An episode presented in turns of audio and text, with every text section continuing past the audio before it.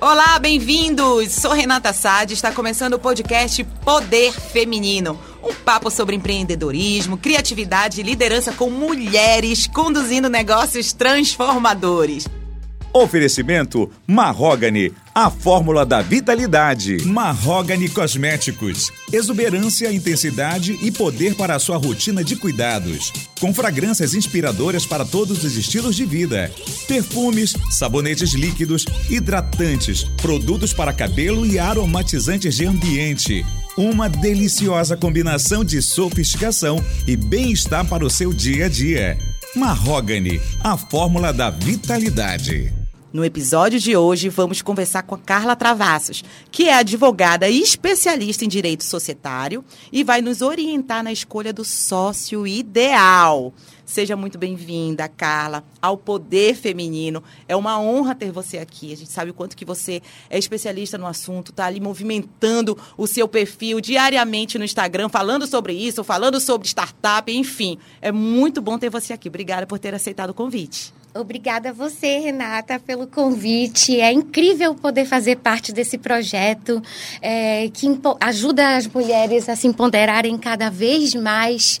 Eu fico encantada de poder viver essa época em que nós mulheres estamos cada vez mais donas de nós mesmas, dos nossos lares, dos nossos negócios, das nossas contas bancárias Isso e das nossas famílias, podendo cuidar de quem amamos e de nós mesmas. Então, é assim, é um prazer enorme fazer parte de qualquer tipo de projeto que esteja voltado para esse público. Verdade, Carla. E assim, quem te conhece sabe o quanto que você é envolvida por esse universo feminino, né? Tá ali todo dia trabalhando, dançando, criando conteúdo. Nossa, é muito bom realmente te ter aqui com a gente. Mas olha, antes de, de tudo, Carla, eu gostaria muito que você se apresentasse. Fale sobre o que te levou a escolher essa área societária. Fale aí um pouco de você, sobre a sua experiência. Fale pra gente. Bem, eu sou uma advogada, eu tenho 18 anos de experiência na, na área jurídica, uma experiência aí bem diversificada. Trabalhei por muitos anos no contratual, contencioso e foi muito interessante, mas eu queria algo mais, porque eu não acredito no, no judiciário. Acredito sim, mas eu acho que a gente tem que prevenir. As prevenções, elas demandam menos dinheiro, menos emoções e, e, fazem com que a gente foque realmente no que interessa, que é levar para frente nosso negócio, que é desenvolver, desenvolver nossos produtos. Então, eu acabei migrando para essa área de prevenção. E o societário nada mais é do que uma grande prevenção, né? Você vai montar o seu negócio, você pensa no produto, você pensa qual o público-alvo e você tem que dar a mesma atenção para o formato. Como uhum. que, ele, uhum. que você vai estruturar? Você vai precisar de um sócio? Não vai. É, você precisa de quanto de capital social? Qual o modelo de sociedade que é adequado para o seu negócio? Essas coisas a gente não está acostumado a pensar. A gente pensa na prática, mas não pensa nessa na documentação. E isso faz muita falta lá, lá na frente. E eu senti na pele essa deficiência, porque além de ser advogada, eu fui empreendedora e sou uma advogada empreendedora. Isso. E eu pude é realmente empreender e perceber que eu mesma, enquanto advogada, olha lá, não pensei nestas questões, fui fazendo. E quando os problemas começaram a se apresentar, eu tive que agir de uma forma é, mais radical, que me demandou muito sofrimento emocional. Sim. Diante disso, eu resolvi me especializar nessa área, primeiramente para me tirar daquela situação e, e posteriormente é, para evitar que outras pessoas é, caiam nessa armadilha. É, eu acho que você a palavra que você falou, a prevenção, né? O fato de não acreditar no judiciário, porque com certeza, lá na frente, os problemas são muito emocionais, como você uhum. falou. E o emocional é, é, abalado te impede de fazer muita coisa, tudo praticamente. Você não sai numa, de uma cama, né? Eu imagino o quanto deve ter sido difícil para você ter passado por essa situação. E foi no Brasil, Carla? Foi, foi... Não, eu fui empreender em Lisboa. Uhum. É, e, e, e acabei baixando a minha guarda, inclusive porque fui empreender com uma amiga da família Olha. de 30 anos e esse foi o meu maior erro, né? Foi não ter realmente duvidado ou pesquisado a respeito, porque tinha essa relação de confiança, mas a gente tem que ter em mente que a relação de confiança é pessoal. A partir de um momento que passa para o profissional, é, as personalidades, inclusive, mudam, né? A gente tem que fazer essa divisão. Então, você conhece aquela pessoa há 30 anos como sua amiga ou como amiga da sua família ou do seu filho, mas não como um empreendedor. Você não conhece os escrúpulos daquela pessoa enquanto empreendedora. Quais os princípios? Qual a moral? Então, isso é muito importante. Pra, primeiro passo para, para é, fazer uma parceria com, com alguém, no sentido dos negócios, saber quais os princípios dessa pessoa. Quais os princípios do, do negócio, se ela visa apenas lucro, se ela quer melhorar vidas. É, se ela pensa nos colaboradores e se os princípios dela combinam com os seus. Porque, na verdade, um, um, uma sociedade é uma relação, é um, quase um casamento. Um casamento. Um sim, casamento. Sim. Você tem que decidir sobre o futuro de, de, de uma empresa que tem os seus colaboradores, que são filhos, a empresa é a sua casa. E você tá lidando com vidas, né, É, com vidas. Verdade. A, a, empresa é a sua casa, que você vai dividir com um sócio, então é, pode se tornar uma relação abusiva. Sim, inclusive, sim. tem que ser deixado tudo claro, conhecer, fazer uma pesquisa de antecedentes realmente judiciais, é, fazer uma pesquisa tem de que deixar social. bem claro, né? Porque sendo sua amiga, você vai, olha, vou fazer uma pesquisa de antecedentes. O quê? Você quer saber o que na minha já começa o estresse aí. Já começa. Mas como a gente fala em direito societário, o que é combinado Ai. sai barato. É, o que não é, mesmo. sai caro. Se você não falar isso é, nos precedentes, quando chegar no momento da briga, você vai falar coisa pior para sua amiga. É, e, e provavelmente. E essa amizade. É. E assim, ter sociedade com amigo, com parente, é, com namorado, marido, é assim, último ratio, é a última opção. O mais interessante realmente é você ter uma relação exclusiva de sociedade. E hoje em dia também essa a, as sociedades estão saindo um pouquinho de moda. A gente pensa hoje em dia mais em investimento, investidores, parcerias, colaboração. Inclusive porque sabemos do, dos problemas que as sociedades carregam. Mas existem nichos que realmente não tem outra saída. Tem que ser sociedade, é preciso, né? de, do vulto financeiro, é, o vulto nacional, é, quantos estados vocês vão ter. Então, às vezes, é necessário sociedade. Mas se a gente puder fugir disso, é o que as startups fazem, né? Elas têm investidores, elas fazem contratos de investimento. Mas, Carla, e aí você falou, né, direitinho. Hoje a gente fala muito em investimento, mas como, como é que eu vou saber se eu preciso ou não de um sócio ou sócia? Como é que eu, como é que eu sei? Meu Deus, o meu negócio precisa de um sócio. Como você falou, existem negócios que não tem como fugir. Mas como é, como é que eu vou, vou sentir? Ou então, o que se faz necessário? É, é? Eu, vou, eu vou falar com exemplos uhum. que eu acho que uhum. talvez fique mais fácil. Tá. Eu, eu tenho um pouco dinheiro e eu quero montar uma lojinha. E eu não tenho como montar essa lojinha com esse dinheiro que eu tenho. É uma, uma opção que você vai ter que ter um sócio, porque nem o investidor de grande porte vai querer investir na sua lojinha. Com certeza. É, eu tenho dinheiro, mas eu não tenho tempo para trabalhar naquela loja. E eu gostaria que o meu funcionário fizesse parte é, desse sonho, que não fosse apenas um funcionário. É, ou eu tenho dinheiro apenas para investir, mas não tenho para pagar as, os, os ônus trabalhistas. Uhum. Pode ser uma opção também. Sim. Que entendo. você tenha que abrir uma, uma sociedade, constituir uma sociedade. Nesses casos que a gente não tem opção, é muito importante fazer reuniões antecedentes discutir os interesses, discutir as regras que vão permear essa relação. E não só discutir, colocar no papel, é o que nós chamamos de acordo de sócios. Esse acordo de sócios, ele vai prever quem vai administrar a empresa, eu ou meu sócio. Quanto eu vou botar de capital? Quanto meu sócio vai colocar? Eu tenho duas horas para trabalhar na empresa. Meu sócio tem dez horas disponíveis. Isso vai ficar acertado no capital social, porque isso é, isso é uma coisa assim que, Nossa, que são sai detalhes muita que a gente briga. nem imagina que que sai muita existe, briga né? essa das horas. As pessoas conversam, mas elas esquecem que conversa. A gente esquece, né? Muita coisa na nossa certeza. cabeça. A mulher tem que carregar filho, fazer compra, arrumar cama, uma série de coisas. E ela esquece o que ela conversou Com numa certeza. reunião há 10 anos atrás, né? Sim, sim. Isso, mas se tiver escrito, olha, quando o seu sócio vier, poxa, você trabalha só 10 horas, eu trabalho 10, então eu mereço uma parte maior da sociedade, ou eu mereço ganhar mais. Sim, mas foi isso. Se você tem o papel, você chega, mas foi isso que nós acordamos. Que eu não teria todo esse tempo para trabalhar, que você trabalharia e eu entraria com mais dinheiro. Se você não tem o papel, começa. Não, eu não lembro disso. Não foi, não foi bem assim. Se você tem o papel, olha, tá aqui. A briga se extingue. Meu Deus do céu. E, vai, e, e pode migrar para a baixaria, né? Pode, ixi, baixaria sapatada na cara.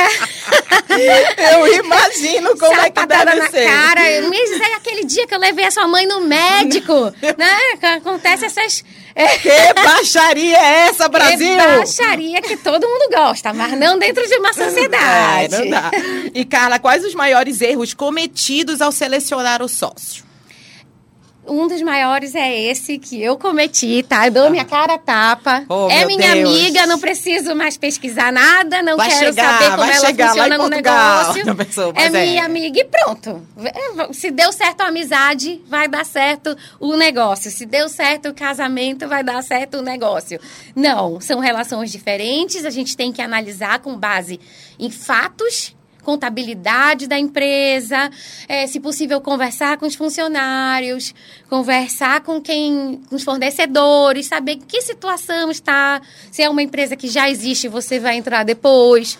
Ah, no caso, você está falando de franquia. De franquia, Ah, ou tá. então, às vezes, O a teu pessoa... caso foi franquia cres- Meu caso pessoa? foi franquia.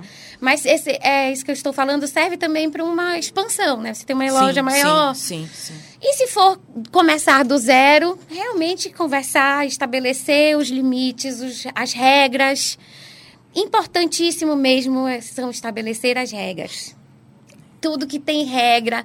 A gente né, não vai casar, não faz um acordo pré-nupcial de quem vai ficar com quem, se a geladeira da sogra se separar, volta para a sogra, se não volta. Então, a gente tem que fazer isso e, e fazer um estudo de personalidade. Um advogado societário, ele te ajuda nisso, porque ele tem muita experiência, né? Ele já lidou com muitos tipos de sócios, com muito tipo de pessoas, de empreendedores, então ele em três reuniões com aquele suposto sócio, ele consegue te dar um norte. Uma análise de sócio tem como a gente olhar assim, olha, veja aí se essa pessoa realmente dá para poder... É, com estar comigo. certeza. Tem, claro, que não é 100%, né, é, certeiro, mas ele tem como te dar uma, uma análise, tem como fazer esse acordo, fazer com que vocês decidam qual o modelo de negócio, se é um negócio online, se ele pode ser é, prospectado enquanto uma startup, se ele tem como ser escalonado. E é, é engraçado isso, porque eu creio que na hora que então, você escolher, vamos supor, ah, eu vou chamar fulano para ser meu sócio. Eu creio que na hora que você senta frente a frente para poder estabelecer as regras do negócio, você consegue ver muito bem quem é essa pessoa. Consegue ver muito bem, às vezes Pelo o negócio já morre aí. Né? Ele não avança, você já vê isso aqui não, dá, não vai dar certo. Se eu tivesse sentado para conversar com a minha franquia, a, A, a- a- amiga, eh, rapidamente eu ia ver que com ela não dava certo no negócio. Ficou claro quando a gente sentou, quando os problemas apareceram. É, Era uma coisa que poderia ter sido evitada.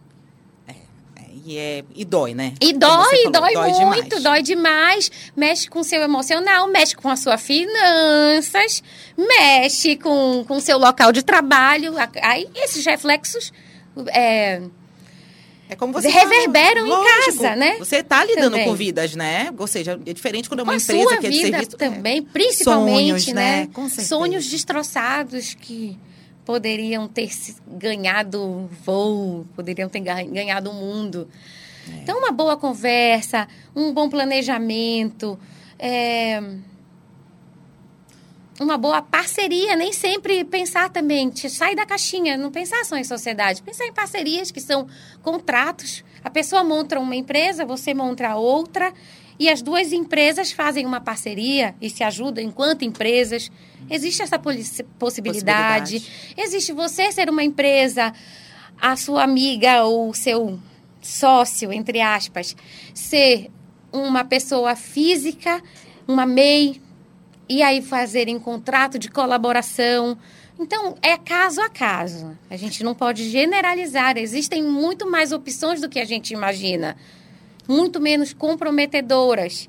Inclusive, essa própria pessoa que diz: Olha, você tem o trabalho, eu tenho o dinheiro, você pode dizer para ela: Então tá bom, então vamos fazer um contrato de investimento ao invés de uma sociedade? O negócio é meu, você me dá esse dinheiro, a gente faz um contrato, eu vou te pagando desse desse jeito, se eu não conseguir seguir te pagar, aí sim a gente transforma essa, essa parceria eu em sociedade. Quero te fazer uma pergunta, porque nessa questão de collab, às vezes, ah, vamos fazer um contrato, ah, me manda pelo e-mail, aí com uma assinatura eletrônica, eu pego, dou um ok Vale mesmo? Ou seja, é, ou é necessário eu ir até o cartório, pegar, reconhecer a assinatura para fazer com que aquilo tenha legalidade realmente. Está entendendo em termos de contrato de collab ou porque Os... tem muito, eu vejo muito disso, sabe? Aquela questão do tipo, ah, o cara é gente boa, não, tá aí, ah, vamos fazer o collab, porque hoje a gente vive essa era realmente da, do collab, né? Né? Inclusive no próprio Instagram, a gente pega e vê ali, você compartilha, mas e aí? O, o collab é, é, é, é, quando a gente faz o colaborativo, né? Conteúdo colaborativo em si. Então, compartilhamento, né? Compartilhamento, que seja. É, existem diferenças. Existe assinatura através de certificado digital e a assinatura eletrônica. A assinatura através de certificado digital, digital. que é aquela emitida pelo Gov, .com, OAB e outros, outras instituições, que é reconhecida pelo IPC Brasil, uhum. essas têm validade jurídica de uma assinatura em cartório. Qualquer pessoa pode fazer. Então, entra pelo, pelo, pelo, pelo site lá do gov.com, né? E consigo ali. Isso, lá vai, ah, vão ter as instruções tá, e legal. você consegue fazer. Validade jurídica. Essa tem validade jurídica. Uhum. A assinatura eletrônica é controversa. Existe, inclusive, uma decisão do STJ dizendo que, para ela ter validade jurídica, é necessário que haja uma cláusula no contrato onde ambas as partes acordam que vai ser assinado eletronicamente aquele contrato. Meu Deus do céu, já assinei tanto contrato que eu não sei nem se tinha essa cláusula, eu já fiquei nervosa. É, se não tiver, não é que não tenha uma validade, porque os contratos eles são regidos pelo princípio da boa-fé. Sim. Se você assinou e se aquela pessoa assinou, existe a boa-fé presente naquela relação e isso pode ser discutido eh, judicialmente, fazer Sim. se valer aquele contrato. Mas se ele for assinado por, através de certificado digital ou com essa cláusula, ele tem validade jurídica, ele vai direto para execução. Você não precisa de toda uma ação de conhecimento. Ele, quer dizer, ele é mais robusto, ele é mais ágil, ele é mais eficaz. Entendi. Então tem que tomar cuidado sim com isso. Então, então assim, essa questão da melhor amiga, marido, dá certo. Mas existem, né? Casamentos e seja é, contratuais que Eu não acredito certo. em regras, eu, eu acho que tudo na vida é relativo, as pessoas não são iguais, as relações não são iguais.